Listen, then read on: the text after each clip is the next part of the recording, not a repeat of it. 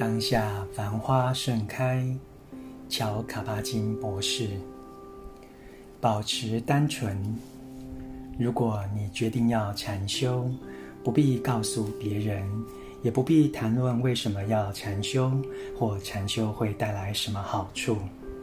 事实上，谈论这些只是浪费你修行的能量和热情，并且阻挠你的精进努力，以致无法累积冲劲。所以，禅修最好别广为宣传。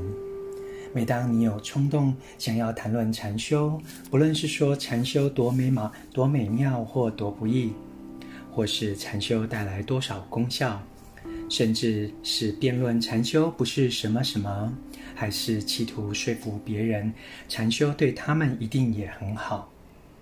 这时候，试着单纯地去注视这股冲动。你会发现，其实是自己想太多。